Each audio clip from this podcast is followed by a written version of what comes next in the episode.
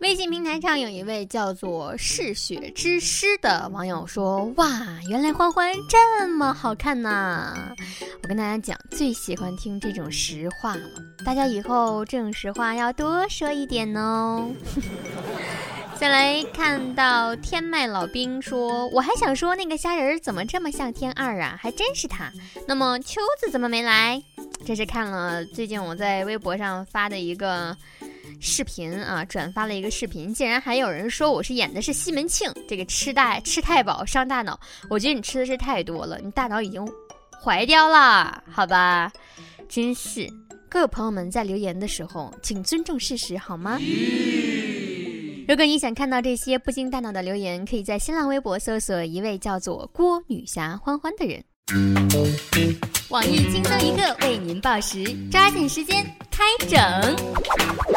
特此声明，以下内容均为不靠谱的小道消息，仅供娱乐，谁傻谁真信。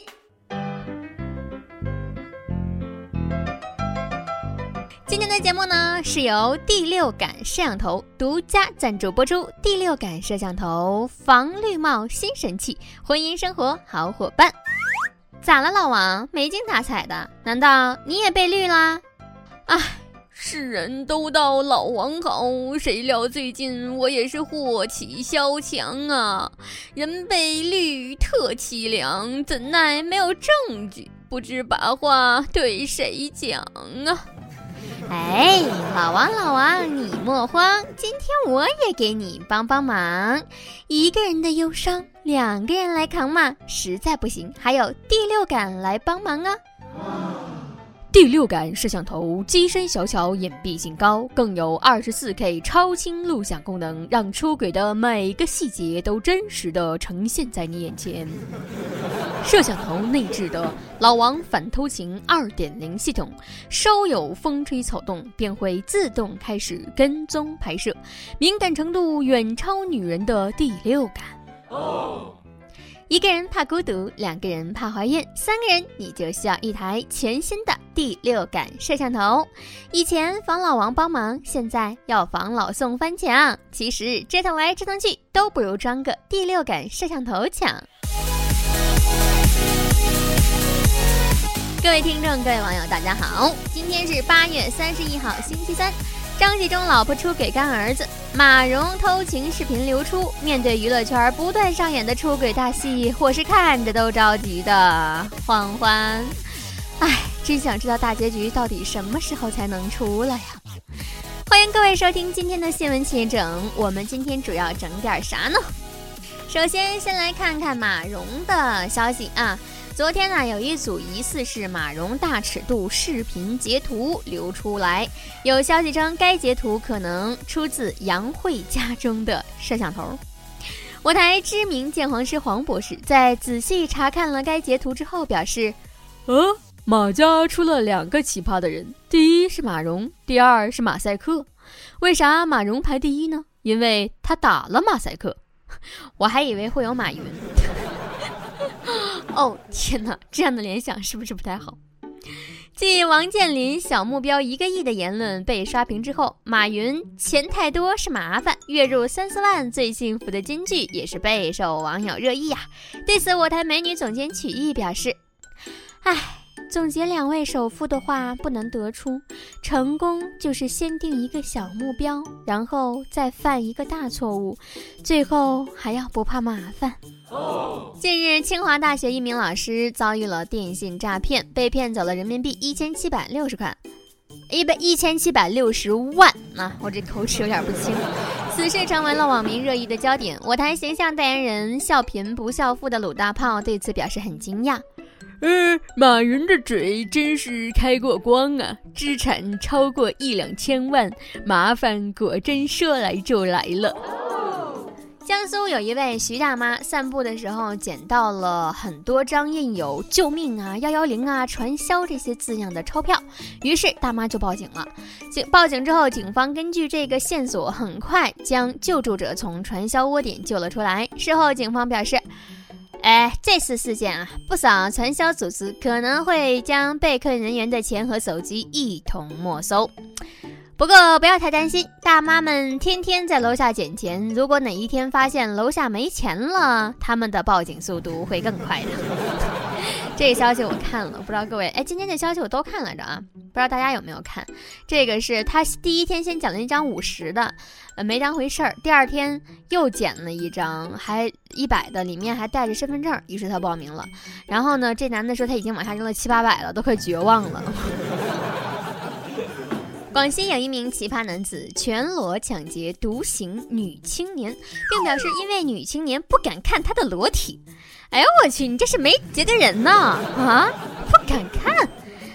不是，我大家不要乱想啊！我说的是秋子啊、大包子啊、二狗啊，是吧？娜娜呀、包小姐呀，是吧？哪个不敢看啊？真是。于是呢，他趁着对方实话时下手，方便下手和逃脱。我台混过两天社会的小编东子对男子的机智表示赞许。这是《孙子兵法》里的声东击西呀！女青年一看赤身裸体，以为是劫色，怎么也不会想到这是劫财呀。不过石化女青年不容易，恐怕多数还晕针或者嫌弃他小吧。你看，这就是网易小编。的结论。重庆某摊贩日前遭遇了一对奇葩母女，该母女二人不但要求以每斤二十块钱的价格买每斤二十二块钱的排骨，还义正言辞地表示：“顾客就是上帝喽，我说二十就是二十。”最终，双方在警方的协调之下，各让利一元，此事才得以和平解决。事后，这对母女对自己的行为表示悔恨。早知道条街就是和稀泥，我就去买房了噻，没啥排骨嘛。我觉得也是，去买房就好了。新学期伊始啊，南京航空航天大学第五食堂正式亮相。面对着可以看电影、打桌游的现代化大学食堂，我台知名吃货胖编不禁感慨：哼，这哪里是食堂啊，分明就是天堂吧！爸爸妈妈，我好像又找到了考大学的动力，请再供我一次。哎，我最近啊也是看了不少这个青春偶像剧啊，什么很火的《微微一笑》啊，什么前一段时间很火的《最好的我们》呢？看完之后，我真的想再重新上一次。还能再供我上一次大学吗？不，我想从高中开始上，哪怕经历高考也可以。挪威的哈丹厄高原日前发生了惨剧，三百多头驯鹿遭遇到了闪电袭击，全部毙命。我台预测，由于驯鹿大批死亡，今年圣诞节圣诞老人可能要骑着三蹦子送礼物了。